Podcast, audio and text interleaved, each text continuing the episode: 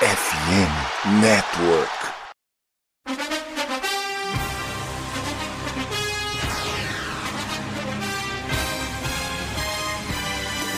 It would be a 57 yard try from this spot if they pick up no more yardage. Brady goes for the deep shot. He's got a touchdown! Scotty Miller. Oh my God! Keenum steps into it. Pass is caught.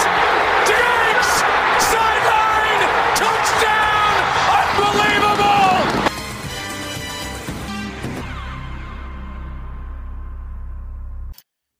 Bom dia, boa tarde, boa noite, amigos do Hard Count. Estamos aqui para o nosso episódio do número 132 e a semana chegou, meus amigos. É a semana da volta da NFL para as nossas vidas. Regular season começa nessa quinta-feira com Chiefs e Lions. E a gente vai estar aqui para falar dessa primeira semana. Vamos trazer também os nossos pitacos aqui é, de, dos prêmios, né? De MVP, é, é, melhor, pior times, campeões de divisões, todas as premiações aí que a gente costuma fazer essas previsões para prestarmos conta ao final do ano. Estou aqui acompanhado do meu parceiro de todas as, todos os episódios, Ademir Júnior, vulgo Deminha. Fala aí, Deminha. Preparado? NFL voltou, graças a Deus. Bom dia, boa tarde, boa noite, amigos, badolas. Estamos aí preparados, cara. Graças a Deus chegou aí a primeira semana da NFL. E agora até fevereiro, vamos que vamos, toda semana falando de muito futebol, assistindo muito NFL, quinta, né? Sábado, sexta também vai ter alguns jogos, né? Domingo, então, cara, recheado para nós que, que amamos esse esporte maravilhoso. E vamos falar aí da, dos nossos pitacos aí de premiações que provavelmente a gente vai acertar uns 50% e olhe lá, mas a gente não pode deixar de dar esses pitacos aí no começo da temporada e depois a gente Vamos falar sobre essa rodada 1 aí, que vai ser bem interessante também. É isso aí, meu amigo Demin. É importante a gente fazer agora, cara. Daí a gente vai vendo, acompanhando como é que vai sendo o resultado. Se a galera lembrar, a gente faz a prestação de contas no final do ano, mas senão, a gente, se a gente for bem, a gente presta conta, se a gente for mal, a gente finge que esqueceu. Combinado? Vamos que vamos então. É, cara, vamos lá então, começando com as nossas previsões 2023. Pegamos a nossa bola de cristal aqui, já traçamos algumas algumas previsões aqui para este ano. Vamos começar pelo pior time de minha. É, acho que a gente acabou consentindo nessa aí, né? Eu vou aqui de pior time, até porque aparentemente é o plano deles, é o que eles querem fazer. Eu vou de Arizona Cardinals, cara. Um time que está se livrando de todo e qualquer talento que possui no elenco. Kyler Murray numa situação duvidosa. É, que não sei se ele volta depois da, desses quatro jogos que ele fica fora inicialmente, ou se vão acabar estendendo aí. É, não se sabe também se ele é o cara da, do futuro da franquia, agora com essa mudança de comissão técnica. Então, para mim, acho que é um cenário bem esquisito do Cardinals. Eu acho que é um movimento de, principalmente de, de roster que eles estão fazendo, que deixa bem claro que eles estão querendo fazer o famoso tanking em 2023 para tentar um Caleb Williams, quem sabe no ano que vem, né, Deminha?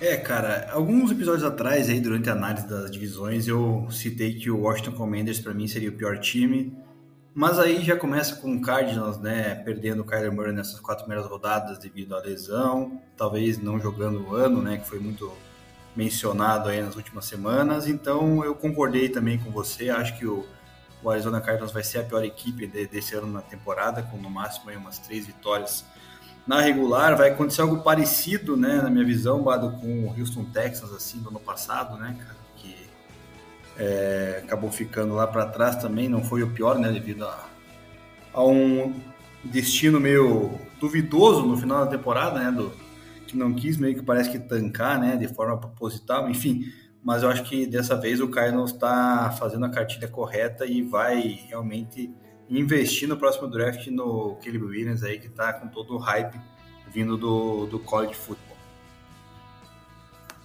Lembrando aqui que o Caleb Williams ainda não é certeza que vai sair pro draft no ano que vem, né? Então é bem provável que, mas ele ainda tem a opção de fazer, como fez Andrew Luck, por exemplo, de segurar às vezes mais um ano, né? E ir para um time, quem sabe, aliás, não tem como saber o time que ele vai, vai no ano seguinte, né? Mas pelo menos ele sabe que não vai naquele e eventualmente ele não quer. Então se se desenhar um time aí que ele não achar uma boa, ele pode, quem sabe, ficar mais um ano. Mas enfim, vamos lá de mim agora para as previsões dos campeões de divisão. Sei que passamos aí durante as nossas análises, mas de forma consolidada agora vou mencionar todos os meus aqui, de mim. Aqui a gente concordou basicamente, né? Acho que da AFC, vou falar os quatro aqui então que a gente concordou, que são Chiefs na AFC West, AFC North o Bengals, AFC South o Jaguars e AFC East o Bills. Esses casos aqui são bem claros e destacados, né, minha? Quem sabe um pouco de dúvida ali no Bills com o surgimento do Jets, mas acho que meu ver ainda é cedo.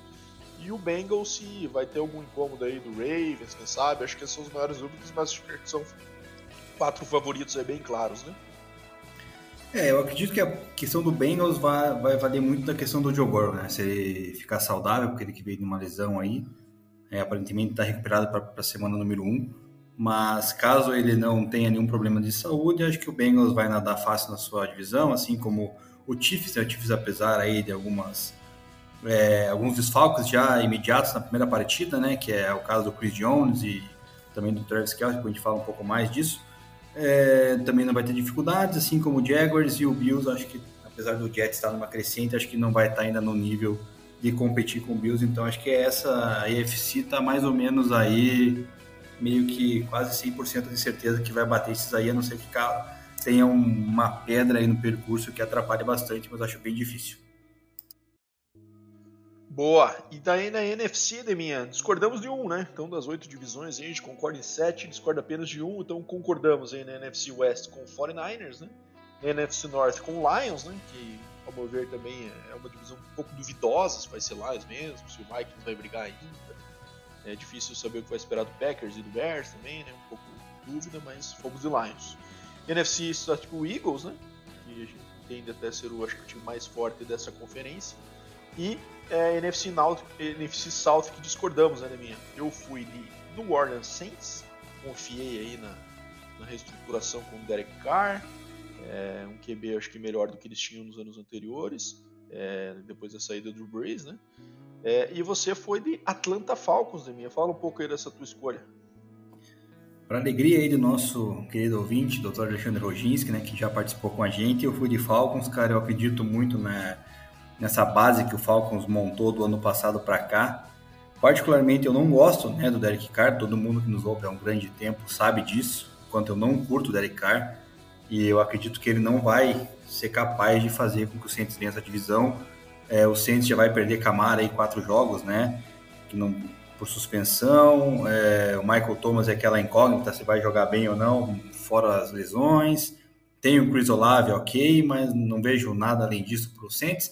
E o Falcons, diferentemente, veio montando uma base forte, Bijan Robinson aí, um excelente running back adquirido nesse draft, junto com o Drake London, que é um grande receiver do ano passado, assim como o Kyle Pitts, que apesar do ano muito ruim que teve ano passado, pode se encaixar esse ano com Desmond Reader finalmente titular, né? Que a gente sempre costuma falar, eu costumo falar, né, Bado, que o, o quarterback iniciante precisa muito de um, de um tight confiável ali para aquelas rotas de de escape. Então eu acredito mais no Falcons, cara. Os demais aí é tudo que a gente já previa, né? 49ers, Lions, Eagles. Acho que não vão ter dificuldade nas suas divisões, com exceção ali, talvez, do 49ers, dependendo muito da, de como o Brock Purdy vem agora, né? Ele que também está retornando uma lesão grave no cotovelo. Beleza, vamos lá. Então fechamos as divisões aqui e aí vamos agora para os campeões, né? Os times que vão formar o Super Bowl deste ano e é, também o campeão. Eu fui de Eagles ganhando a NFC, Bills ganhando a AFC e o Eagles sendo campeão. Acho que o time do Eagles é um time muito forte, se reforçou muito bem no draft na, e no free agency também. É, então acho que é um time que está fortalecido e com sede né, depois de ter perdido o Super Bowl do ano passado. É, eu acho que AFC vai ser sempre girar em torno desses três times aí, até que se prove o contrário, que é Bills, Chiefs e, e Bengals. Eu, apesar de ser torcedor do Chiefs, eu tô achando um ano um pouco esquisito do Chiefs, aí os movimentos de off-season, é, problemas com o Chris Jones, a gente vai falar um pouco mais adiante também agora problemas com o Travis Kelsey no começo da temporada, de contusão no joelho. Então eu acho que pode ser um ano aí um pouco mais de dificuldade para o Chiefs do que a gente está acostumado a ver nos últimos anos por conta dessas é falta de peças no ataque e por conta principalmente se o Chris Jones estender esse holdout aí. Eu acho que em algum momento deve se resolver, mas vamos ver é, quando ele volta e como ele volta. Né? que é a questão. Então, eu vou de Eagles campeão em cima do Bills no Super Bowl é, deste ano, de minha. E você? Eu acredito que o Eagles vai vencer a NFC, né? Você mencionou bem os reforços, né? Já veio um, um time muito forte do ano passado para cá, manteve essa base. Acredito que pode dar um Eagles e 49ers aí novamente, um duelo interessante, né? E o Eagles saindo campeão. Na NFC eu escolhi o Bengals, que eu confio muito no Joe Burrow, cara de Amar Chase e Joe Mixon, acho que são peças interessantes. Fora o que Higgins, né, que corre por fora ali e tal. E o Bengals também reforçou sua linha ofensiva para proteger o Joe Burrow, então acredito muito no Bengals esse ano. Acho que esse ano vai sair aquela aquela zica, porque eu também considero que o Bengals vai ser o campeão do Super Bowl, né? Acredito que vai conseguir dessa vez, se for enfrentar um Chiefs aí nos playoffs, passar pelo Chiefs, tirar aquela zica, né? E, e finalmente ganhar o título de Super Bowl, né? Que a franquia não tem.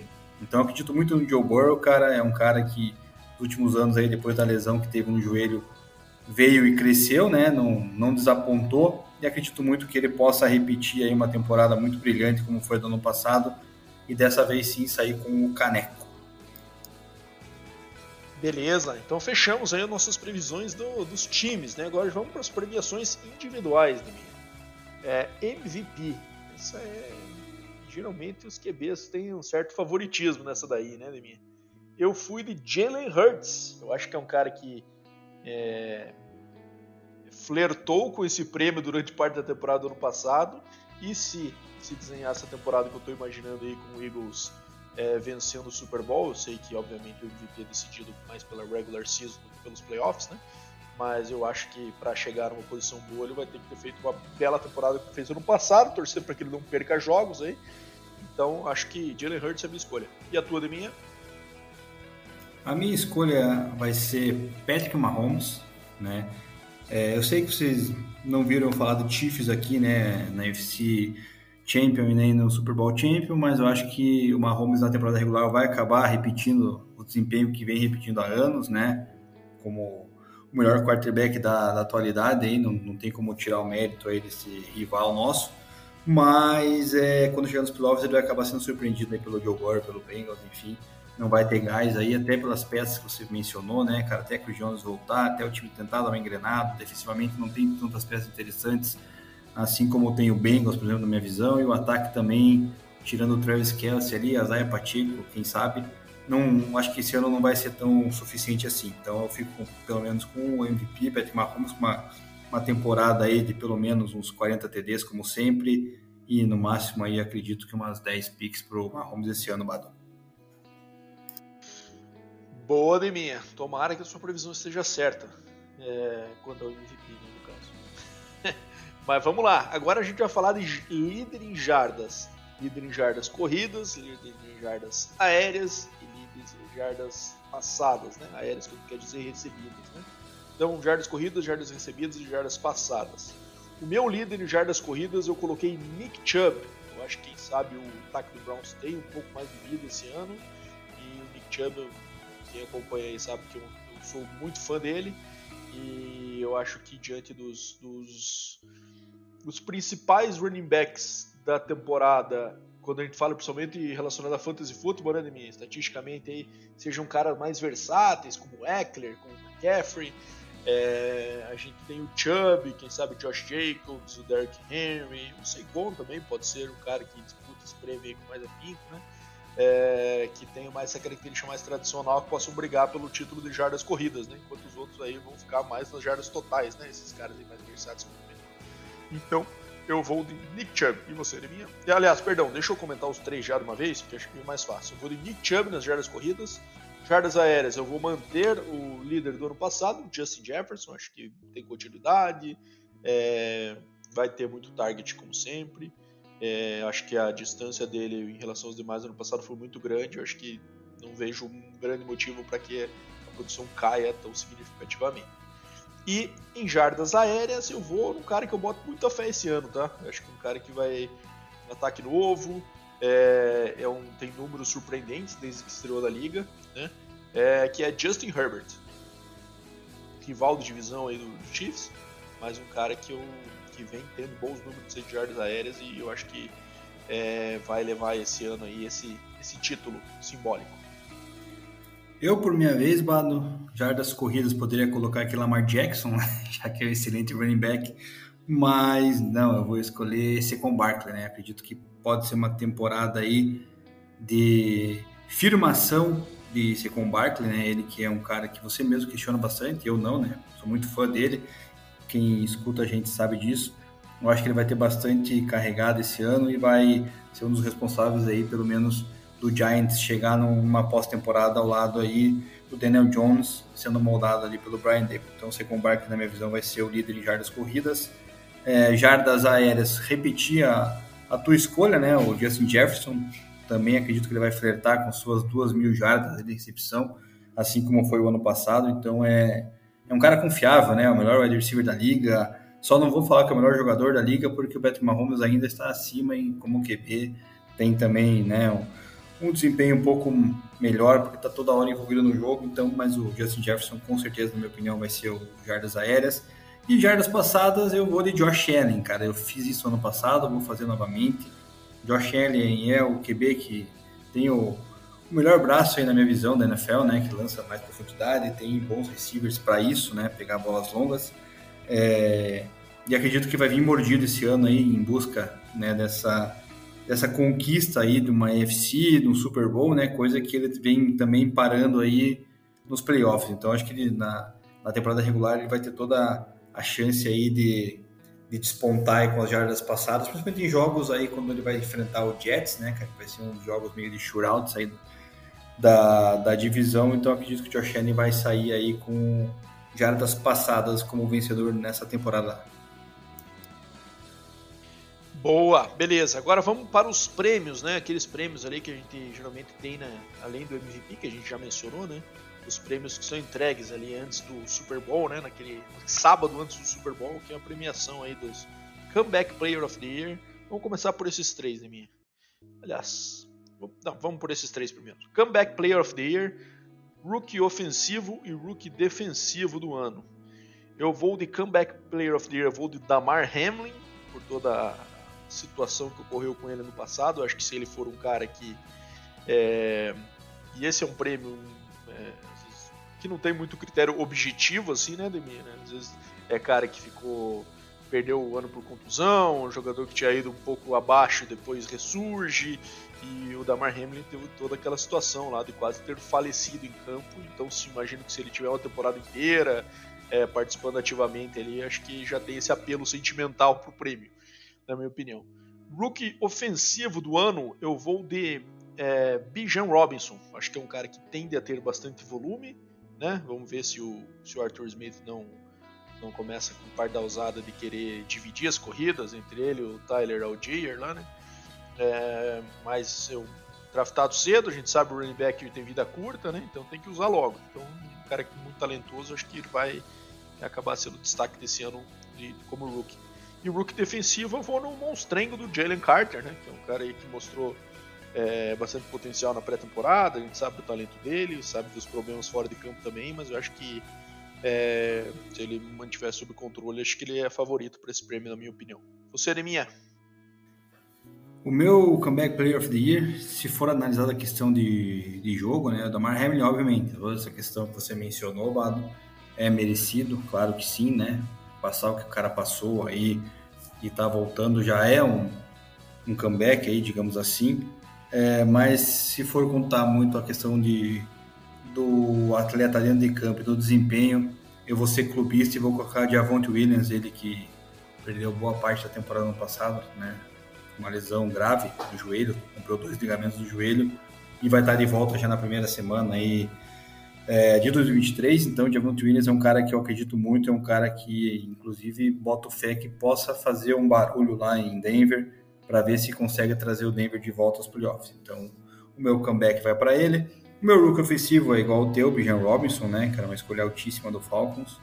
É um running back aí que muito se fala, né? A primeira carregada dele num jogo na pré-temporada, ele já correu lá quase 30, 40 jardas.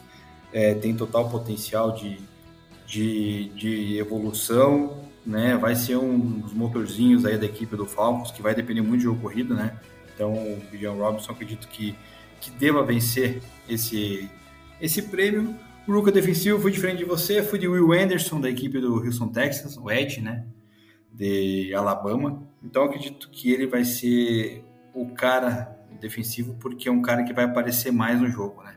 Vai ser um cara que vai ter mais sacks que o Jalen Carter, apesar de Jalen Carter ser monstruoso também. Mas eu acho que o Will Anderson vai causar um pouco mais de impacto, até pela equipe que ele, que ele tá, né, Bado? Ele tá numa equipe aí que tá num rebuild e que também é, tem poucas peças assim de, de, destaque defensivo e o Anderson vai ser um cara bem exigido, assim como foi o ano passado o Aiden, Aiden Hudson na equipe do, do, Lions, né? Então, eu acredito que o Will Anderson aí vai, vai sair com esse, com esse prêmio. Beleza, e para fechar, jogador ofensivo do ano e jogador defensivo do ano, né? Então, é, no jogador ofensivo concordamos aqui, né, Deminha? Até porque a gente falou aí das, é, do líder em jardas recebidas, como Justin Jefferson, colocamos ambos aqui, Justin Jefferson, jogador ofensivo do ano, ele que já ganhou esse prêmio no ano passado. Né? É, e jogador defensivo do ano, discordamos, né, Deminha? Eu fui de Micah Parsons, o treino do Cowboys, teve um ano, acho um pouquinho abaixo no ano passado, né, em relação ao anterior mas acho que esse ano vem com tudo aí para levar esse prêmio. E você, Deminha, fala aí a tua escolha para jogador defensivo do ano e com isso encerramos as nossas premiações. Cara, eu não fui tão é, apaixonado, digamos assim, nesse, nessa escolha, porque senão eu teria de TJ Watt, que eu acho fantástico. Mas eu fui de Miles Garrett, cara, né? Ele vem flertando aí com esse título de jogador defensivo da temporada aí é, dois anos seguidos fazendo excelentes temporadas, é um cara que se firmou né, como destaque da equipe do Cleveland Browns, é, e eu acredito que esse ano ele vai conseguir finalmente ganhar esse prêmio, né? vai ser também uma peça fundamental na defesa do, do Browns, se o Browns quiser fazer barulho na, na AFC Norte, né? Então, Miles Garrett para mim vai ser o vencedor desse prêmio lá. Beleza, Neminha. Com isso fechamos então aqui as nossas premiações de 2023. É, então, vamos deixar anotado aqui na nossa planilha que não falha, né, Deminha? E, enfim, vamos no final do ano aí, quando essas premiações saírem, a gente vai ter tudo, fazer esse bate. A gente ou fala aqui no nosso podcast, ou publica nas nossas redes sociais, como é foi o nosso gabarito. Enfim, é, bom, vamos lá. Então, previsões da temporada feitas e agora chegou a hora da gente finalmente, com muito prazer, analisar a semana 1, meu amigo Deminha. Então, estamos aí com é, temporada batendo na porta. E aí, cara, temos o. Vamos jogo a jogo aqui, passar rapidamente. Falar, fazer algum comentário aí sobre, sobre cada uma das partidas, nossa expectativa.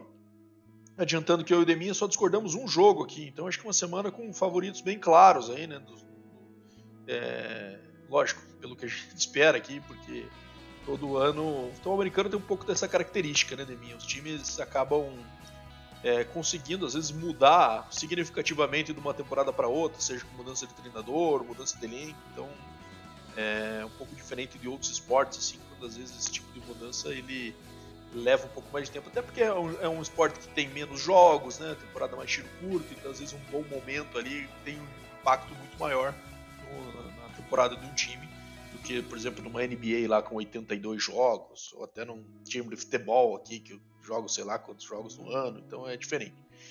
É, mas vamos lá, começando por Detroit Lions e Kansas City Chiefs na quinta-feira, né? Então sempre o campeão abre jogando na quinta-feira do ano seguinte, né? Na, no primeiro jogo da temporada. E aí a gente tem a estreia do é, Kansas City Chiefs, a gente já fez um comentário aí. Eu vou manter a minha pick do Chiefs, mas tivemos alguns baques aí nas últimas semanas, né? Primeiro, o Chris Jones, que a gente falou, acho que 50% da defesa do Chiefs é o Chris Jones, na minha opinião. Vai ter muita dificuldade de, de botar pressão no QB. E a gente sabe que o Lions vem de uma temporada de um ataque bem potente. Então acho que esse jogo tem tudo para ser um shootout aí mesmo, né? Jogo de pontuação alta. É, apesar de ser semana 1, às vezes os times ainda é, um pouco enferrujados, mas eu acho que vai ser um jogo de pontuação alta, na minha opinião.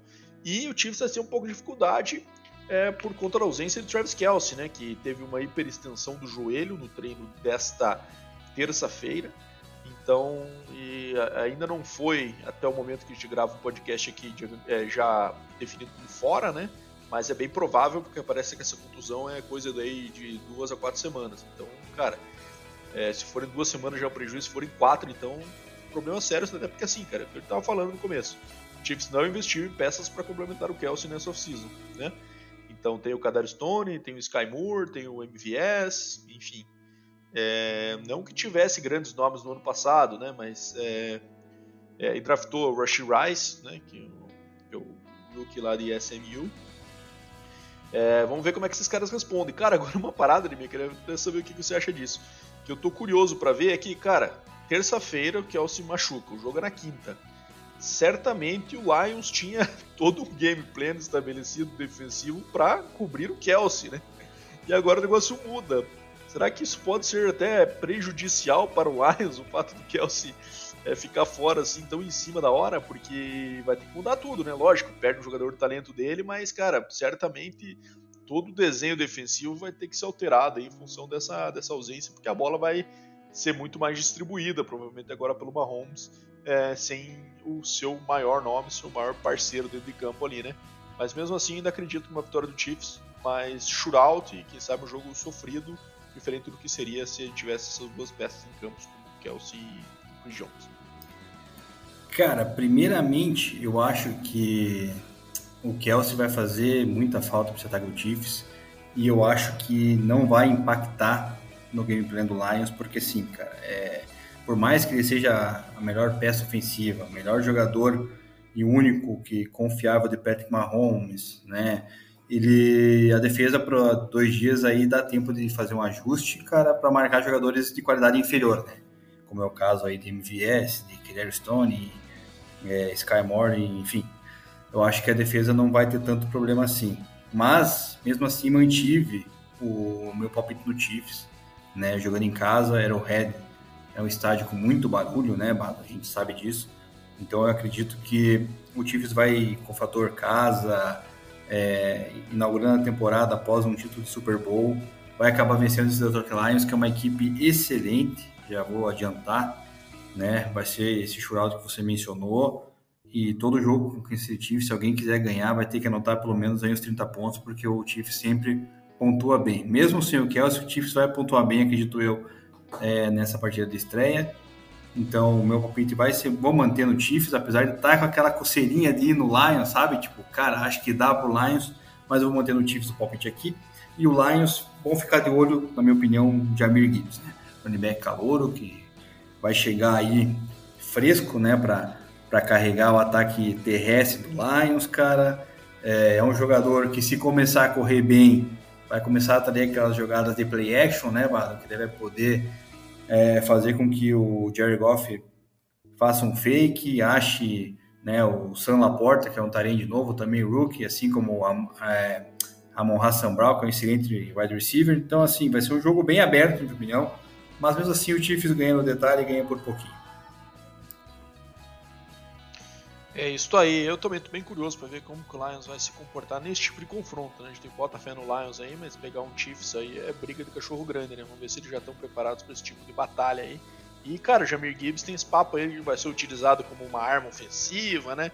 É papo meio esquisito que a gente ouviu com outros atletas no passado acabou não funcionando, é como se fosse uma nova posição revolucionária, que o cara vai fazer tudo, vai formar de receiver, que vai ser um cara que vai ter, que sabe, mais targets downfield do que os próprios receivers tá tendo esse papo aí dessa versatilidade do Jamir Gibbs, mas que a gente já viu esse papo de offensive weapon aí com Bernard Robinson na época do Jaguars, e enfim, não virou, né? Vamos ver que se os caras mantêm essa. conseguem fazer de fato algo inovador ou se vai ser mais, mais lenga-lenga novamente desse, desse tipo de, de inovação. Vamos lá. É, cara, vamos falar agora de Tennessee Saints, né? O jogo em New Orleans. Então o Tennessee num momento meio esquisito, né? Time envelhecido, é... mas enfim, temporada nova. Mike Vrabel é um puta de um técnico, na minha opinião, um cara aí que tem consegue tirar leite de pedra aí no... em situações que não se espera muito do, do, time, né? O próprio ano passado a gente viu isso, né? Um time que brigou ali até o final pelo título da sua divisão, por mais que tenha escalado QB rookie, uma série de contusões, então acabou mantendo o competitivo. Mas de qualquer forma, eu acho que o Saints aliás, achamos, né, Deminha, concordamos nessa aí, né? Saints favorito nessa, então acho que, é, na minha opinião, o Saints abre essa, essa temporada com vitória aí sobre New Orleans. Bem curioso também para ver como é que vai ser o desempenho do Derek Carr, time novo, companheiros novos. Então, é, ver como é que é essa reação, se Chris Olave realmente vai ser o go-to guy dele. É, vamos ver como é que vai ser, mas eu acho que o Saints leva essa, eu me arrisco a dizer até com uma certa margem. Eu não acho que vai ser com uma certa margem, mas acho que o Saints vai ganhar. Acho que o Titans ali a gente não viu muito ainda, né, de Tannehill com o Hopkins para ver como é que vai ser essa conexão. A gente viu recentemente foi o Titans enterrar vários wide receivers mais experientes, né? Caso aí de André Johnson, se não me engano, né, Bado? Teve o Julio Jones e agora tá chegando ali o DeAndre Hopkins. Então, tem essa fama aí de enterrar wide receivers aí mais experientes. O Titans, vamos ver o que vai acontecer esse ano. É, Derrick Henry vai ser o motor do Titans, como vem sendo nos últimos anos.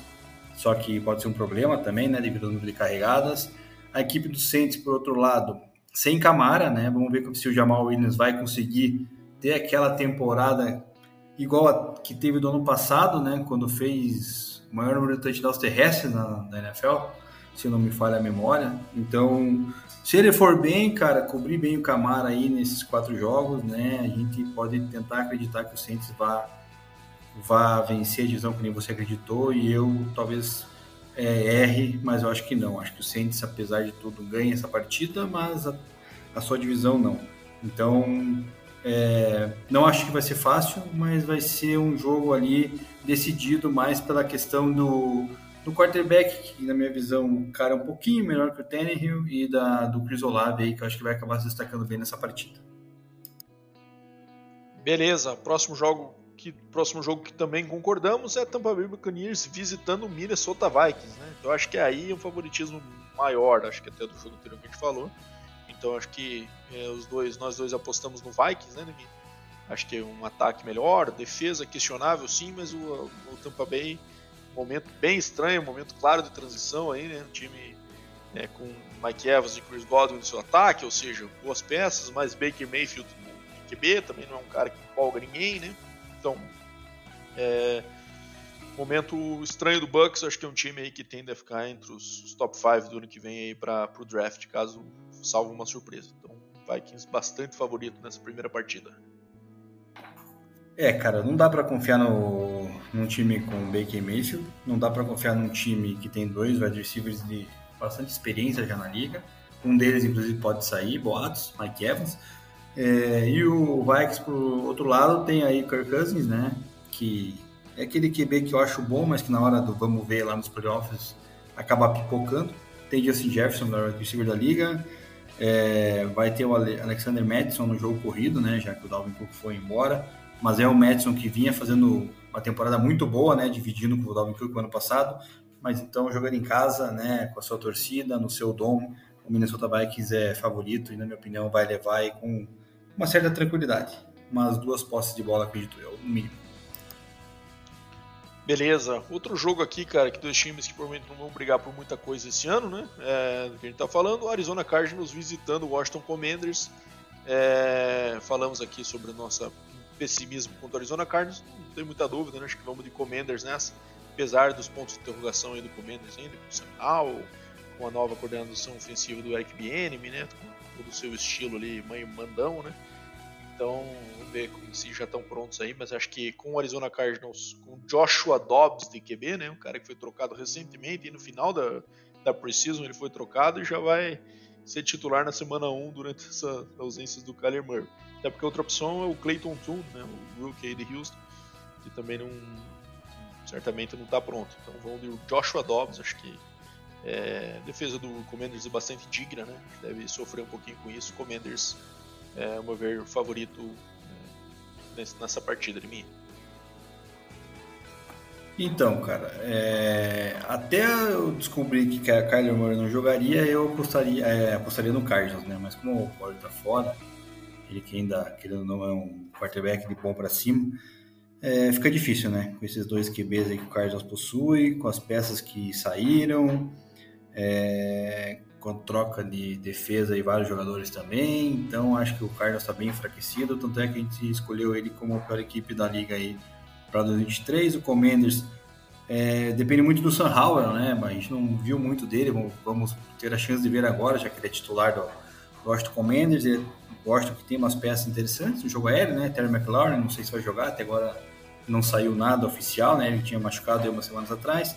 tem o Jahan Dodson, né, outro bom wide receiver, assim como também o jogo corrido tem bons running backs para dividir lá, que é o caso do Brian Robinson e também do Antônio Gibson, mas o Commanders deve levar essa mais pela questão defensiva, que, querendo ou não, é um pouco mais sólida. Uma defesa comandada por Ron Rivera, né? Ron Rivera é um, um, um treinador aí que é muito, muito bom no, no comando de defensivo de suas equipes, então acho que nessa, nesse jogo aí o Commanders vai levar vantagem pelo jogo defensivo mesmo e não pelo ataque. Beleza, próximo jogo, jogo bom, hein? É São Francisco 49ers visitando Pittsburgh Steelers, Brock Purdy confirmado, né? Titular, então mantém-se esse mantém o bom momento aí, mas eu e Deminha apostamos no 49ers. Deminha, fala um pouco aí sobre essa escolha. É, eu deixar você abrir nessa aí que acabei comentando todos até agora por primeiro. É a primeira, a primeira visitante, né? Quem te considera que vai vencer na rodada. Então, o 49ers vai até o. Cara, eu sempre esqueço o nome do. Acrisure Stadium, né? A equipe que mudou agora do Steelers, do Heinz Field o Acrisure Stadium.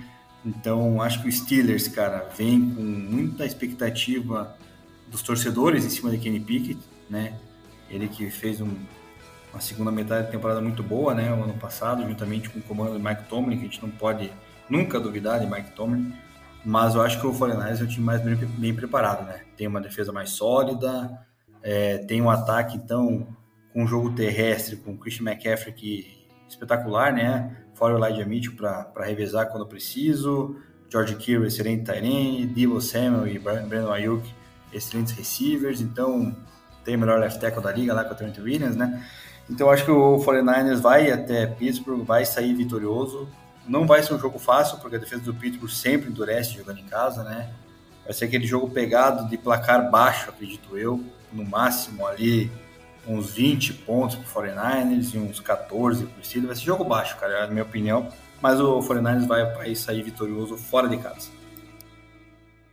Beleza, eu também concordo. Acho que o 49ers é, correndo bem com a bola, como sempre, tem muito mais talento no seu elenco hoje é, e tem um QB que mostrou também bastante eficiência, enquanto o Kenny Pickett foi um QB que mostrou promessa, mas foi bem mais segurado do que o Brock Purdy no ano passado. Né? Fizeram ali o basiquinho para ele levando o time, quase conseguiu chegar nos playoffs ainda. Vamos ver como é que ele se ele lida com essa provavelmente muito mais autonomia nesse ataque, né? É, muito mais coisa na, na bandeja para ele escolher ali do que ele tinha ano passado. Mas vamos lá agora, cara, para próximo jogo um confronto de divisão já, né? Jogos geralmente que são pegados, ainda mais esses dois times aí que tem uma rivalidade histórica, né?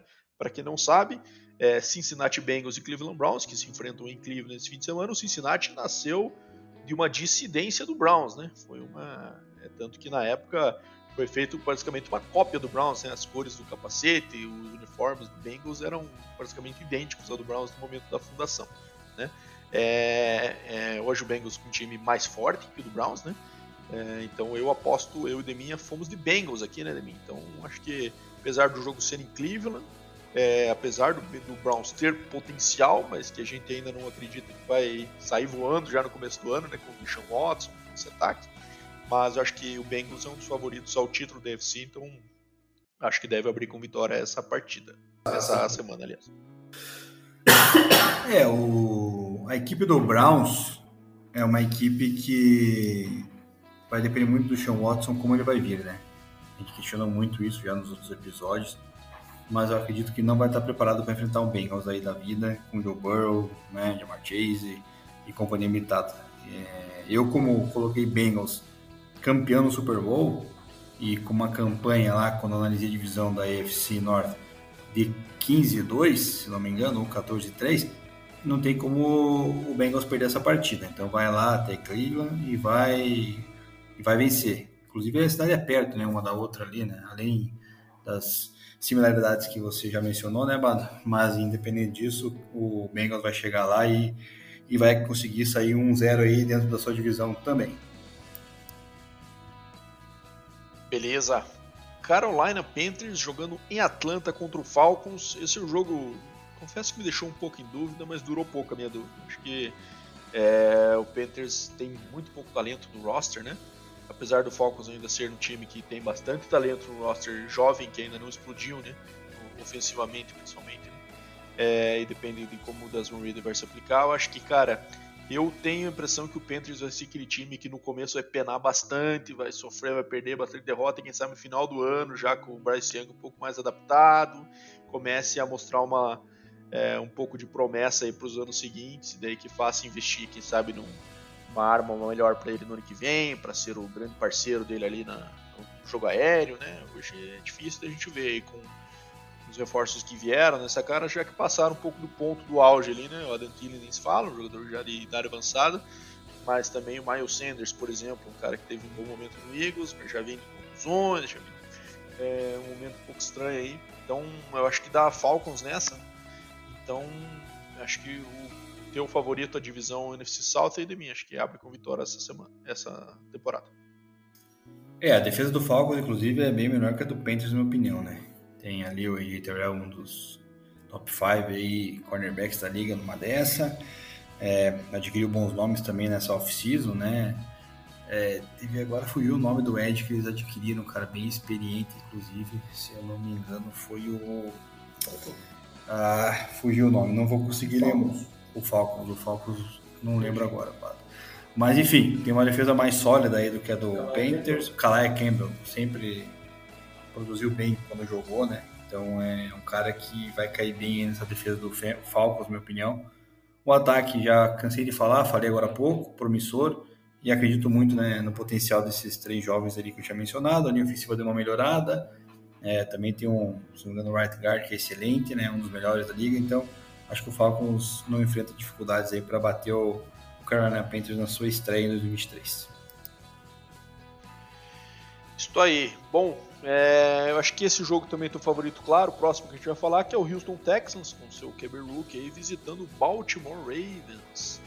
É, confesso que eu não. Deixa eu confirmar aqui só se vai ser o CJ Stroud titular, de fato.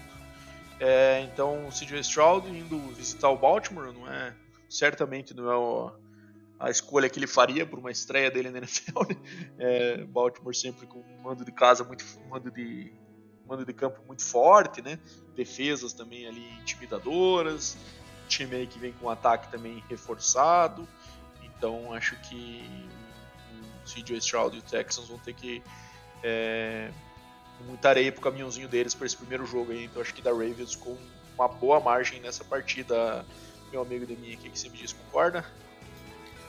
É, cara, concordo que o Ravens vai ganhar. Fator casa, fator defesa, né? Muito importante também é, CJ Stroud estreando na NFL vai sofrer muita pressão, né? E vai acabar não aguentando nesse jogo. É, acredito que vai ser difícil. O Texas tem uma defesa até se melhorando ali, né? Com algumas aquisições, mas não vai ser pare aí para parar o jogo corrido de, de, Lamar Jackson, né? Porque o jogo aéreo até pode parar, mas o jogo corrido a gente sabe que o Lamar Jackson vai acabar se destacando. Então o Ravens vai sair 1-0 também cheirinho de excesso de turnovers do CJ Stroud nessa partida aí, né?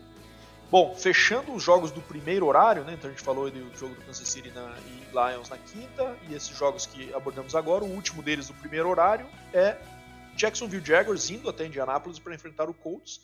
Jacksonville, na minha opinião, favorito a essa divisão, um time forte, é um time reforçado esse ano com o Calvin Ridley também, né? Que, que acabou vai ser uma adição importante esse ataque que já foi bem interessante no ano passado. E o Colts ainda é, efetivando o Anthony Richardson sem lhe mostrar absolutamente nada na Precision, então baseado única e especificamente em potencial. Ao meu ver, isso não me cheira bem, apesar do jogo sem Indianapolis, eu vejo o Jaguars levando esse jogo com tranquilidade. O Jaguars nos últimos anos bateu o Colts também, né? Mesmo com times inferiores, e como diria o Diego lá do Piadas da NFL, que gravou com a gente já há alguns anos atrás, é, todo ano o Jaguars ganha pelo menos uma, então já vai começar ganhando essa primeira do Colts, não vai ter como. Colts sem Jonathan Taylor, né? Colts aí com QB também não dá para saber, né? Um rookie que você mesmo, né, Bado, mencionou aqui vai ser um bust. É, eu também não consigo ver muita coisa nele, mas tudo pode acontecer né? Então, mas acho que o Jacksonville está mais sólido, né? Trevor Lawrence aí emplacou uma sequência muito boa no final do ano passado, deve manter. É, vai ter essa aquisição, que é o Calvin Ridley, né, que ficou um ano suspenso, então acho que o Jaguars tem tudo para passar por cima aí do, do Colts, pelo menos aí uns 14 pontos, se não 17 para mais aí, na minha opinião. Isso aí, então fechamos o primeiro horário, vamos para os cinco jogos agora do segundo horário, começando por Green Bay Packers enfrentando o Chicago Bears, classicaço de divisão também, dois times, como a gente falou, é, com vários pontos de interrogação desse ano, né? O Bears aí com, certo hype criado aí sobre Justin Fields, sobre as novas aquisições aí com o DJ Moore por, por ataque, é, defesa também com o Terrell Edmonds também chegando, né? Então é, o Bears reforçado, né? Finalmente injetou um pouco de talento com o tanto de cap que tinha. E o Packers, cara, com o Jordan Love pouca coisa ao redor dele, né? De interessante ali, né? Tem Christian Watson, tem Romeo Dalbas, que não joga semana 1 provavelmente, é, nos receivers, e o jogo corrido ali com o Aaron Jones com o Ed Dillon mantido, né? É, vamos ver é, até que ponto o Packers vai conseguir se manter competitivo nessa divisão. Eu particularmente não acredito e acho que abre já com derrota para o Bears é, no Soldier Field. Então aposto na vitória do Bears. Vi que você também concorda, certo, Domingo? Exatamente. Agora não temos mais Aaron Rodgers no Packers, então o Green Bay Packers já não é mais dono do Bears, né? Como costumava dizer Aaron Rodgers. Acho que esse ano não vai ter como, o Bears vai ganhar. Justin Fields aí mostrou o potencial ano passado, tem peças interessantes aí é, que chegaram, então acho que o Bears vai conseguir fazer o mano de campo valer também. Sabe que jogar no Soldier Field também não é fácil, né, Bada? É um campo bem zoado, né? A gente pega, olha os campos da NFL hoje em dia, a gente vê que o, o do Chicago, cara, é um dos piores, assim, analisando visualmente. Mas vai ganhar porque Jordan Love, com essa inexperiência, com falta de peças ao seu redor, como você mencionou, não vai ser pago. Então, o Bears deve ganhar sim. Com, com certeza não, mas deve ganhar, né, Eva? É, eu acho também que pode ser um jogo mais parelho aí, né?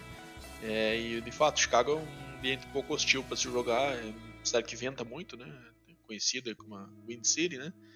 É, então vamos ver como é que vai estar as condições aí para o domingão. Philadelphia Eagles indo ao Foxborough enfrentar o Patriots. É... Estranho, né? A gente ouviu aí o, New England Patriots não ser favorito em Foxborough, mas eu acho que é um caso clássico, claro, aqui, né? O Eagles tem um time muito mais forte hoje, tem um QB muito melhor, tem um elenco muito mais recheado. É, e cara, eu acho que tá começando a surgir um papo de hot seat pro Belichick caso ele vá muito mal nessa temporada. Tanto ele como o Mac Jones, quem sabe o Robert Kraft vai fazer um rebuild completo lá. Quero ver se vai ter coragem de tirar o melhor técnico de todos os tempos aí, é, estatisticamente, né? É, com mais títulos. Se ele vai ter essa coragem. Mas, cara, contra o Eagles certamente não é um bom começo para Belichick, então acho que deve ser vitória do Eagles, acho que até com uma certa margem de mim, acredito nisso. Também acredito numa margem. O Eagles, a gente acabou de falar, né? Favorito aí nosso na NFC, para você até Super Bowl. Não vai ter dificuldade de pegar o New England, né? New England aí meio esquisito, né, cara? Essa era Bill Belichick após Tom Brady. Acho que tá. Não tá legal, cara. Já tô começando a eu, particularmente, costumo acreditar que é muito mais efeito Tom Brady do que Bill Belichick, viu? Porque do jeito que tá indo a coisa, cara, esse, essa temporada acho que mandaram embora dois jogadores que foram first round, né? Escolhidos, se não me engano, pelo do Patriots, ou o Harry lá, e teve mais um outro. Então acho que o Patriots, cara, infelizmente vai passar por uns anos aí meio é, tenebrosos aí, pelo menos uns 5 anos, até conseguir achar um quarterback. acho que o Mac Jones não vai de fato ser o QB da franquia, vai ter que se movimentar para ver se consegue resgatar aqueles dias de glórias de época de Tom Brady. Ah, eu tenho para mim também convicção que ele foi muito exposto depois da saída do Brady, né? com certeza era o homem que tinha um peso muito maior do que se se tratava naquela época da dinastia, né? É, falava muito no tripé ali, né, do Robert Kraft, do Belichick e do Brady, mas com certeza o Brady tinha um percentual muito maior do que 33,3% nessa equação aí. Então, Los Angeles Rams e Seattle Seahawks em Seattle. Esse é um jogo, para mim, complicadinho de apostar, viu, Nemi? Acho bem duvidoso, hein? É, você sabe que eu tenho uma opinião um pouco mais otimista com o Rams esse ano do que você, né? É, mas mesmo assim, acho que o Seahawks vence essa primeira partida. É, mas acho que vai ser um, é um, é um jogo bem flip para mim, bem, pode ir por qualquer lado aí. É, não tenho não tenho convicção assim absoluta que vai dar Seahawks. Postei no Seahawks aqui nas nossas picks, mas eu acho que é um jogo completamente em aberto, confronto de divisão, como mais um aqui, né, de mim. A gente tá falando aí já do terceiro confronto de divisão aqui é, na primeira semana, né, que é sempre complicado, jogos difíceis e jogos apertados. Então acho que vai ser o caso, mas vou de vitória no Seahawks jogando em casa. Geralmente o mando de campo também do Seahawks é algo forte lá na. Também barulhento, né? Antigo Centro Link Field, agora mudou o nome também, né? É, é, mas lá também é tanto o clima, quando chega mais dezembro ali, né? Começa aquela friaca, neve e tudo mais, estádio aberto, e a barulheira que tem também ali no, no estádio. Então, acho que da Seahawks, confio no Geno Smith aí para um ano em um bom nível também mais uma vez. É, e, e, lembrando também que o Rams está sem o Cooper Cup, né? Então tá procurando outros especialistas aí e tal para ver se consegue alguma segunda opinião, mas é, o Stafford sem o Cooper Cup perde muito no seu ataque, né? Perde, sei lá, 80% do jogo aéreo, podemos dizer, né? Dos targets ali, então complica demais. Então acho que essa combinação aí não me cheira bem. Concordo contigo, o jogo vai ser bem disputado, mas a Seattle Seahawks jogando em casa com o fator campo, uma das torcidas mais hostis aí da NFL, vai causar impacto. É, apesar do Rams ter a volta aí do Matt Stafford, né, que para mim é um excelente quarterback, mas também não vai ter o Cup, que daí fica difícil achar né, conexões. Então, não sou fã do Gene Smith, né, você sabe disso. Acredito que o Gene Smith não vai ser o QB que todo mundo espera que ele, que ele seja aí após a temporada do ano passado. Acho que aquilo lá foi um, ato esporádico na sua carreira, mas vai vencer esse jogo aí, esse confronto direto de divisão. Alright, vamos lá agora. Miami Dolphins, jogo bonsaço esse aqui, cara. Bem curioso para ver. Miami Dolphins indo até Los Angeles enfrentar o Chargers. É, dois times bastante ofensivos, né? É, com ataques bem prolíficos, assim, né? O Miami Dolphins com seus receivers ali, Tariq Hill, Jalen Waddle, é, o Chargers com Justin Herbert, com Austin Eckler, com Keenan Allen, com Mike Williams, com o Rookie agora, Quentin Johnson também, Quentin Johnson também. Ver o quanto ele joga, né? É, nesse começo, se é um cara que vai estar sendo mais moldado para o ano que vem. Mas, cara, é... o jogo também que eu acho que vai ser provavelmente um jogo de pontuação alta, é... shootout, deve ser muito legal de ver. E eu aposto no Chargers, cara. Tô bem otimista quanto ao Chargers esse ano. Acho que é um time pode incomodar o Chiefs ali na, na briga por essa divisão. Então, o de Chargers aí abrindo a temporada com vitória. É um jogo difícil também, Bado. Mas, assim como você, também acredito que o Chargers vai vencer, né? Vai ter mais peças ofensivas ali, na minha visão, do que o, do que o Miami, né? Miami, apesar de ter o Waddle ali e o, e o Tyreek Hill, e o Tua, né, que se não sofrer nenhum tipo de concussão causa perigo, mas o Justin Herbert tem peças muito melhores, inclusive o Austin Eckler, né, um jogo terrestre ali absurdo. Então acho que não vai ter dificuldades e o Chargers vai conseguir sair nessa partida vitorioso. Beleza. E, cara, mais um confronto de divisão envolvendo teu time aqui, né, minha? Las Vegas Raiders e jogando em Denver contra o Broncos. Né? Eu acho que a gente falou que o Dolphins e Chargers tem tudo para fazer um jogo bom. Eu acho que esse aqui tende a ser um jogo feio de minha, na minha opinião. Nada contra aí, mas acho que vai ser um jogo meio amarradão. É, aposto na vitória dos Broncos aí, eu acho que cai bem o Jimmy G. Eu acho que o Raiders também está num processo estranho de transição aí. É, e o Broncos, é, eu acho que não vai ser um time que vai encher os olhos esse ano também, mas espero sim uma evolução em relação ao ano passado, até porque pior que tava não fica, né, Neminha? Então eu acho que o Broncos abre essa temporada com vitória, mas fala aí de mim, você que tem mais detalhes, acompanha melhor aí os detalhes do Broncão, qual que é a tua expectativa para esse partido? Cara, toda vez que eu falo de Las Vegas Raiders e Denver Broncos, cara, eu falo que o Broncos tem que ganhar as duas, porque, né, o Raiders é uma equipe que eu odeio na NFL. Mas nesse jogo é, em si, o Broncos acredito que jogando em casa deva vencer pelo fator é, Champeito né? Champeyton chegou, Champeyton começou a botar ordem na casa, começou a, a baixar a bola do Russell Wilson, né? Que teve muito privilégio ano passado aí no comando do, do careca lá, como é que é o nome do Nathaniel Hackett, né? Que ele cabeça de ovo. Então, assim, eu acho que o Sean Payton já deu várias duras no, Russell Wilson.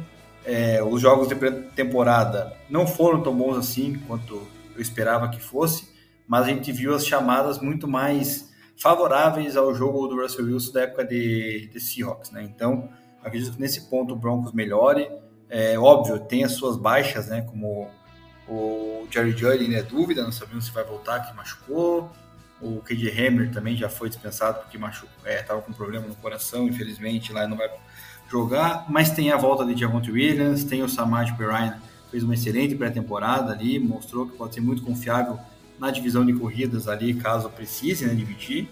É, tem o Tarene confiável, que é o Greg Dulcich, o Trotman, que é outro Tarene que, que o Champeyton trouxe, se mostrou sólido, então acho que esse jogo, é, pelo menos ofensivo do Broncos, dá uma melhorada, né? Trouxe aquisições na off-season guard e, e tackle, né? Que foi o, o e, e também o, o Ben, cara, Ben Powers, que era do, do, do Ravens. Então acho que o ataque melhora um pouquinho, os chamados melhoram, defesa continua a mesma, sólida, né, cara? Impressionante como o Denver consegue manter o, o, o padrão de qualidade defensiva. Então acho que dessa vez o Broncos não vai ter dificuldade do Raiders e vai ganhar e vai vencer e pelo menos uma diferença de 10 pontos é o que eu, que eu penso. Otimista, meu amigo de minha, vencendo por mais de 10, pelo menos 10 pontos. Beleza, fechamos o segundo horário de minha. Vamos para os dois jogos agora para fechar aqui. Sunday Night Football, Dallas Cowboys e New York Giants, né?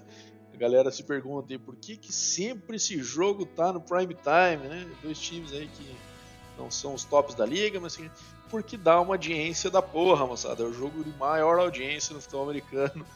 É, é, anualmente, né, no regular season, duas torcidas gigantes, né, dois mercados gigantes e que o Dallas é o America's Team, New York a gente sabe o tamanho do mercado de Nova York, então é um jogo que bomba de audiência, então sempre vão com certeza encaixar no prime time Dallas e Giants.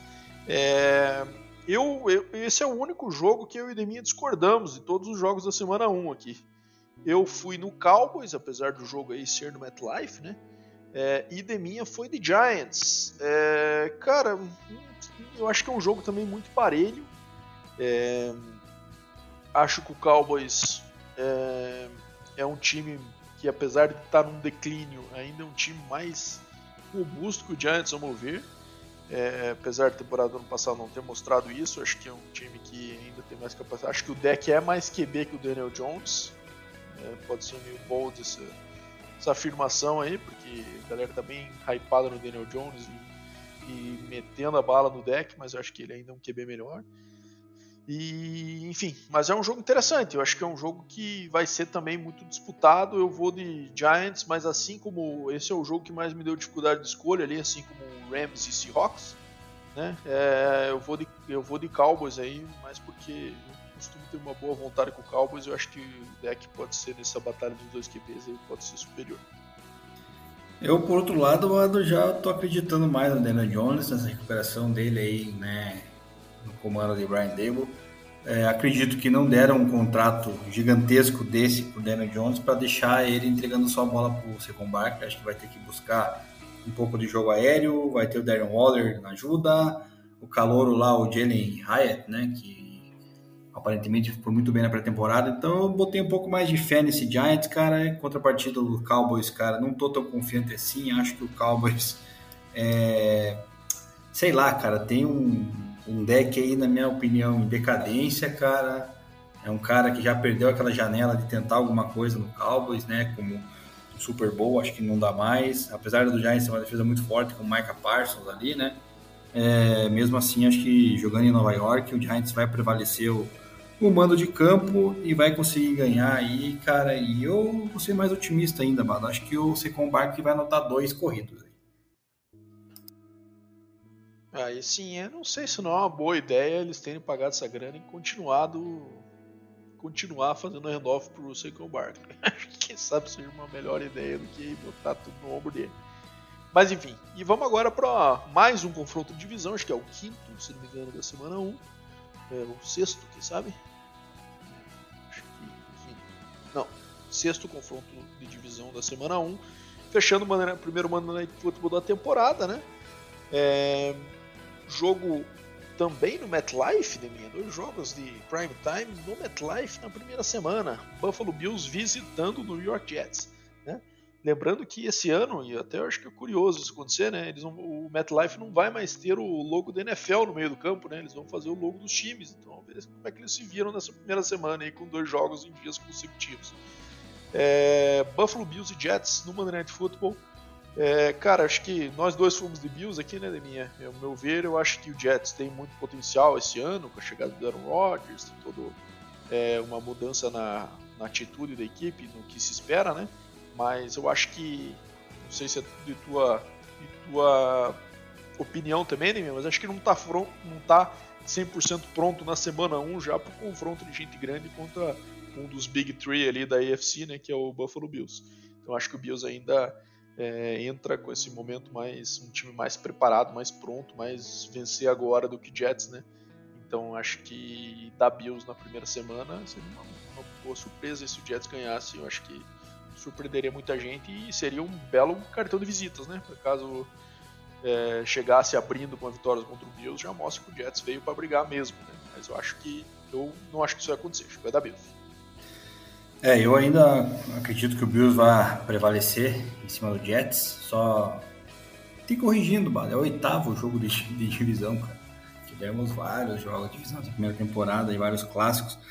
É, vai ser interessante saber a pintura também, porque o Giants já tinha divulgado no Instagram um tempo atrás que vai ficar o logo do Giants no meio do campo, né?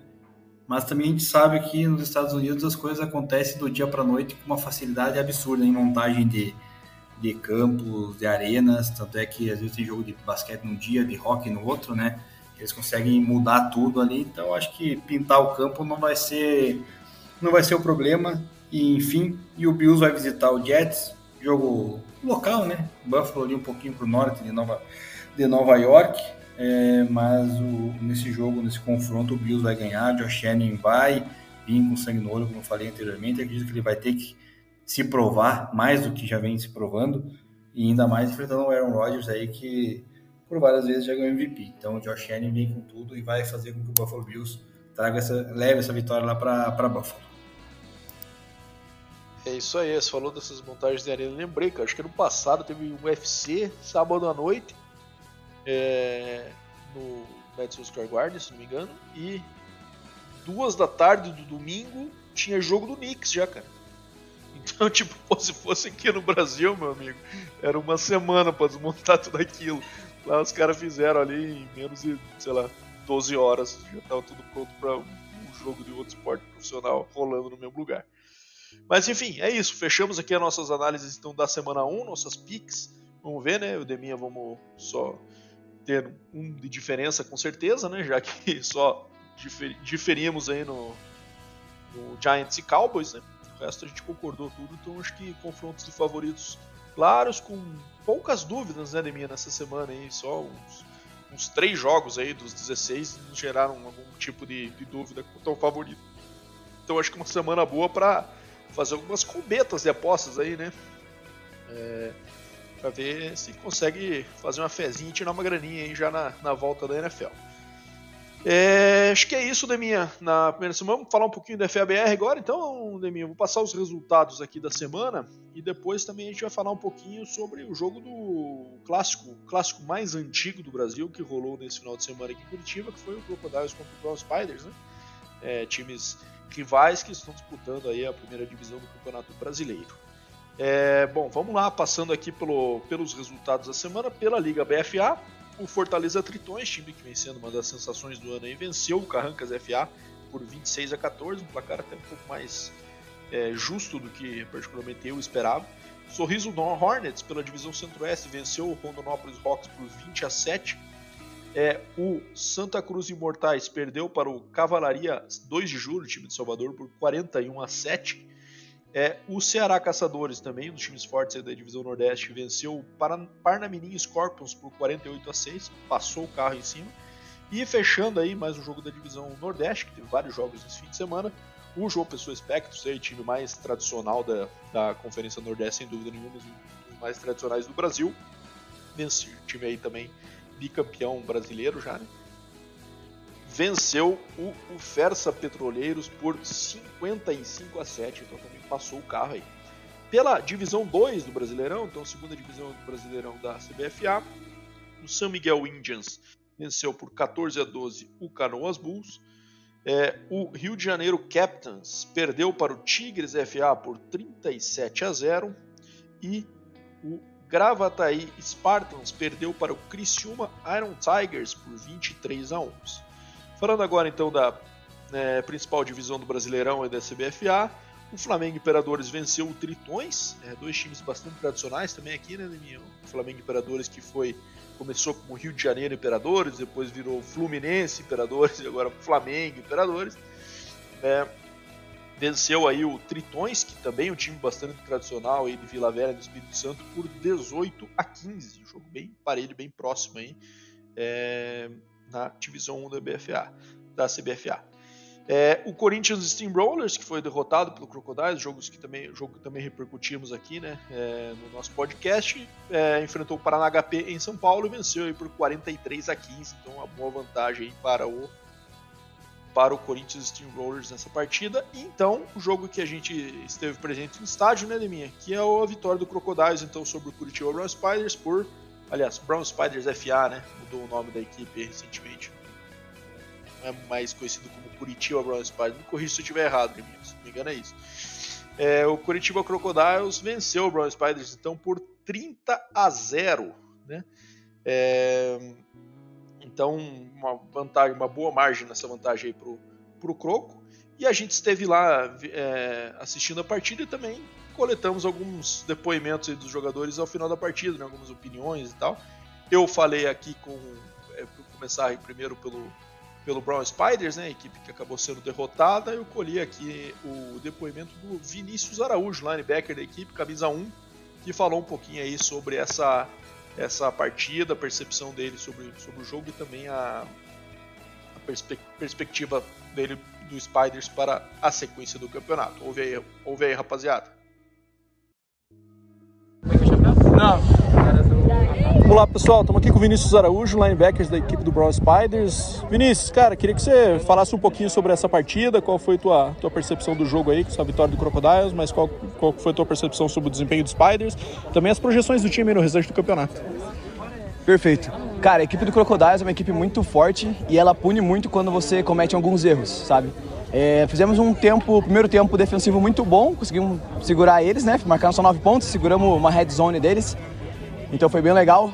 Mas no segundo tempo a gente começou a cansar por conta de alguns erros, desde special teams, ataque e tudo. É, mas eu acredito que o Croco seja um time tier S, então a gente segue é, firme ainda na competição, né? Temos os próximos jogos, vão ser difíceis, mas eu acredito ainda no, no bom desempenho do Brown Spars que a gente vai conseguir essa vitória em cima deles. Valeu, Vinícius, obrigado. E pelo meu lado, Bado, eu acabei pegando as palavras, né, do Lucas Wieser, que anotou um dos touchdowns do Crocodiles, um belo passe do Lucas Mendes.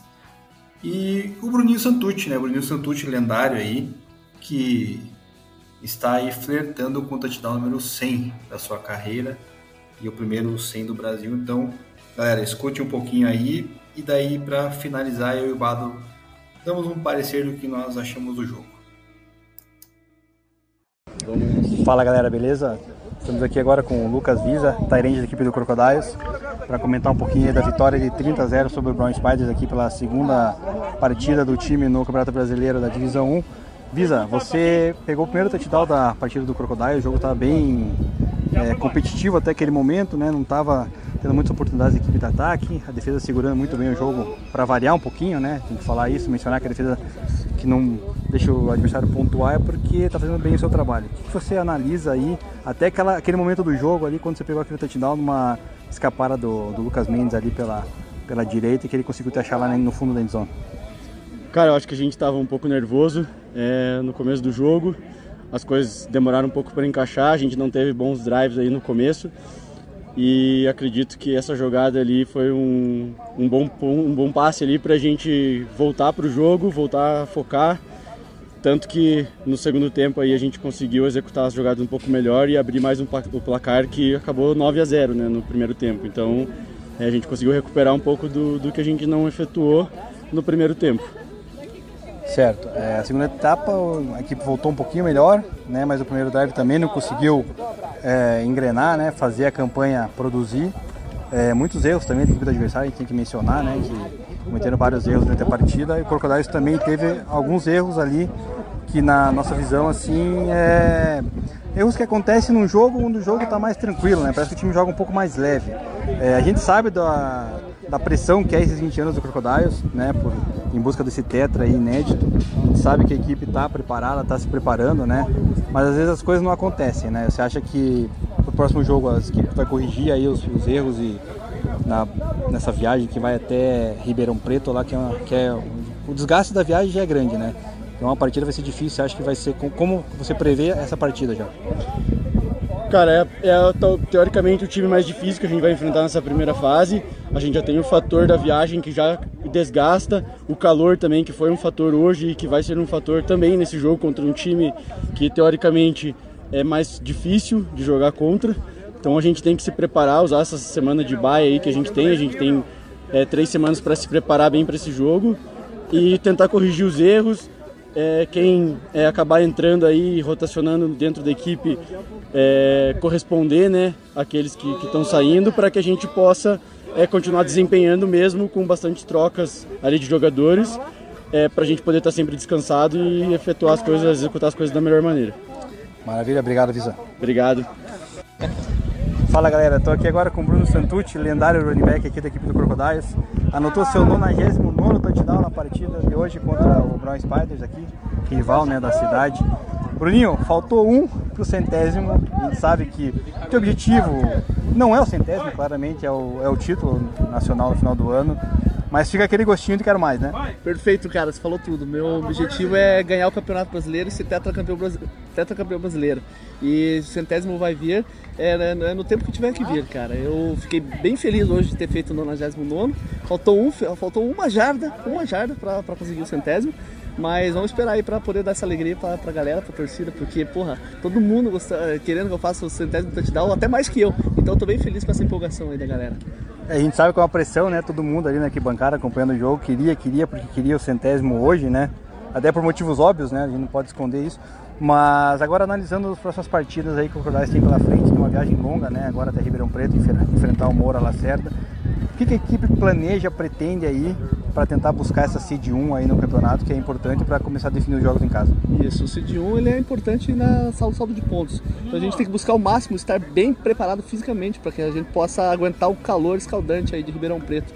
Então é isso que a gente vai treinar nos próximos dias aí, resistência, trabalhar condicionamento físico, tático, né, obviamente, lendo, lendo estudando os jogos, mas é buscar saldo de ponto, né? Então a gente está tá com, com, essa meta, esse é o foco, né, a CID 1. É, exato, a gente sabe que vai estar quente lá e hoje teve uma prévia, né? Porque hoje também está bem quente aqui em Curitiba. Então a equipe acho que acredita pode, pode estar bem preparada, né? Então, Bruninho, só para finalizar aí, manda um salve para a galera aí, o teu agradecimento e também o teu Instagram para quem quiser te seguir aí e conhecer um pouquinho mais dessa lenda do futebol americano brasileiro. Pessoal, fico bem feliz aí que vocês tenham acompanhado. Tenho recebido bastante mensagem aí de, de parabenização, de que a galera curte me ver jogando e querem ver o centésimo touchdown, o único centésimo do, do, do Brasil. Mas assim, a minha, minha, é, minha motivação é estar é tá podendo jogar, estar tá saudável e é isso que importa nesse momento. É chegar até o final do ano e poder é, fazer o centésimo e ainda levantar o, o tetracampeonato brasileiro. Valeu, Bruninho. Obrigado. Valeu, abraço. Isso aí, então ouvimos as entrevistas aí que a gente fez ao final da partida e um jogo que começou é, mais amarrado, né, de mim, um placar um pouco mais é, justo do que se esperava. O Crocodiles hoje é um time é, consideravelmente mais forte que o Brown Spiders, a gente pôde ver isso pelos confrontos também no Paranaense, né? e, e, acabou fechando o primeiro tempo só em 9 a 0 no placar, né? Então, um jogo próximo ali de duas posses e até uma, uma TD e o field goal de vantagem ali só, né? É, já poderia ter algum tipo de problema, mas também um placar que foi um pouco mascarado por algumas situações ali, principalmente no final do, do, do segundo quarto, que o Croco teve uma chance ali na, dentro, das, dentro das cinco e não conseguiu converter quatro descidas ali, acabou fazendo um turnover não downs. É, no final do segundo quarto poderia ter aberto aí 16, né? E, e, e com um pouco mais de vantagem para o halftime. Na volta, aí sim conseguiu desempenhar bem seu jogo. O Mendes vem se mostrando um QB de bastante potencial, Mendes que já foi participante aqui do nosso podcast também, né, no episódio da AFC East. É, então, um cara que soltou dois belos passes no segundo tempo, um pro Visa e outro pro, pro Bernardo Horevich. Então, duas bombas aí, principalmente o passe do Visa foi muito bonito realmente, que ele fez um scramble para a direita e correndo ele achou o Visa que também abriu espaço para ele ali e conseguiu conectar no fundo da zone. Vitória merecida do Croco. É, e assim, um placar um pouco menos dilatado do aparentemente que eu esperava, mas ainda assim uma vitória bastante imponente que mantém o Croco aí como um dos favoritos ao título também da SPFA é, e se mantendo com um bom saldo de pontos que infelizmente, na minha opinião, né, é um critério adotado no campeonato para é, para definir posições de classificação seed nos playoffs desse campeonato. Eu acho que saldo de pontos não é um critério é, interessante para o futebol americano, porque você incentiva que os times fiquem fazendo placares elásticos que não são interessantes para a torcida, não são interessantes para time, os times que às vezes se desmotivam de tomar uns 60, uns 70 nas costas ali. O próprio time que está ganhando às vezes gostaria de rodar um pouco mais seu elenco, uma vitória mais tranquila para dar oportunidade, não pode fazer isso porque tem que ficar metendo ponto até o final. Então, enfim, acho que a CBFA para os próximos anos precisa urgentemente rever esse critério de de desempate, porque isso funciona, quem sabe, em futebol, mas não no futebol americano, que não faz sentido. É, Bada, exatamente. Essa questão de critério de pontos aí por desempate é algo que a gente não dá para entender. É, vale mencionar que em 2009 a gente perdeu um Pantanal Bowl um saldo de pontos, cara, mesmo vencendo o confronto direto. Então, é algo realmente que não sei por que, que ainda continua rolando, de fato. É, tem muitos jogadores aí que têm potencial e às vezes acabam não jogando porque você tem que manter o time principal em campo para fazer esse saldo de pontos que você mencionou. Antes de eu falar aí o que eu achei da partida, né? Hoje a CBFA lá postou, é, hoje não, agora há pouco, inclusive, a tabela né, de classificação e a projeção já dos playoffs, né? Então, no momento aqui, nós temos no seed número 1 um, o Crocodiles, que enfrentaria, se acabasse hoje, o Brown Spiders, novamente. E seed número 2, o Galo, que enfrentaria Vila Velha, Tritões, ou Tritões FA no caso. Em terceiro, o Guarulho Rhinos contra o seed 6 seria o Flamengo, Flamengo Imperadores. E o seed 4, o Rio Preto Wilders contra a equipe do Steamrollers, que é o seed 5 hoje, né? Hoje o Crocodiles aí tem o melhor saldo de pontos. Apesar dessa vitória, assim como você, Bado, achei magra, digamos assim, comparado ao que a gente viu lá no Paranabol, né? Paranabol, o Crocodiles meteu 42 a 0 na equipe é, do Brown Spiders, no jogo onde aplicou a famosa Mercy Rule, né, que o relógio não para mais. Fez no primeiro tempo ali já 36 a 0, né, Bado, se não me falha a memória, ou, ou 35 na, na, naquele Paranabol, e o segundo tempo inteiro foi jogado na Mercy Rule, coisa que daí o Crocodiles não teve como pontuar mais naquela oportunidade. Esse jogo foi bem mais complicado, o começo do jogo bem mais truncado, é, houve aí méritos da equipe do Brown Spiders na questão defensiva, né, de segurar o ataque do Crocodiles várias campanhas. É, já por outro lado, a defesa do Crocodiles, cara, mantém o nível, né, que a gente conhece, né, desde a nossa época, quando, quando jogávamos, né, uma defesa sólida, uma defesa que, que consegue segurar muito bem o, o adversário, né, dificilmente deixa o adversário avançar quando o adversário tem uma qualidade técnica inferior, que foi o que aconteceu, e por isso aplicou esse esse placar aí de, de 30 a 0, onde o, o Lucas Mendes teve uma pique, é verdade, no final do jogo, mas também naquele momento que a gente falou, né, Bado? O time quer pontuar, quer pontuar, acabou lançando uma bomba lá, acabou sendo interceptado, mas é o restante da partida dele foi bem sólido, conseguiu sair do pocket depois que tiver oportunidade aí, pode ver os highlights lá no, acho que está no, no Twitch lá da, da AAA TV. Enfim, é, dá para ver que é um quarterback jovem, 18 anos, e que tem um potencial enorme pela frente. Então, vitória sólida do Crocodiles, que se mantém em primeiro no grupo, no, no geral do campeonato, e uma derrota aí que ainda assim não complica o Brown Spiders, né? Como você acabei de falar, ainda assim de número 8. Então, que vai ter um confronto aí mais pela frente, que daí pode sim definir o seu futuro, enquanto o Crocodiles vai enfrentar aí Moura Lacerda e a equipe ainda do HP. E é isso, rapaziada. Acho que fechamos o nosso episódio 132. Então, falamos um pouquinho aí das, das nossos palpites dos prêmios da temporada, reflexo, é, é, repercussão aí da repercussão, não, a projeção da semana 1, né? e também o nosso setor aí da nossa sessão de falar do FABR. Valeu, Deminha, obrigado. Semana que vem estamos aqui para o nosso primeiro episódio tradicional, revisitando os jogos da semana 1 aí. É, contamos com a audiência de todos. Obrigado por quem nos acompanhou durante essa é, off-season. E agora estamos para jogo novamente aí, vai começar a brincadeira. Valeu, Deminha, obrigado. Valeu os ouvintes que chegaram até aqui. Semana que vem estamos de volta aí com o começo da temporada. Valeu! Valeu, Bado. Valeu, ouvintes que ficaram até o final. Espero que tenham curtido. Como sempre, mandem seus comentários, dicas, sugestões, críticas, que a gente está aberto aí para interação com vocês. Vamos tentar também interagir um pouco mais durante a temporada no nosso Instagram. Então, quem não segue, segue lá e vice-versa. Então, bom dia, boa tarde, boa noite, galera, e até a próxima semana. Um grande abraço.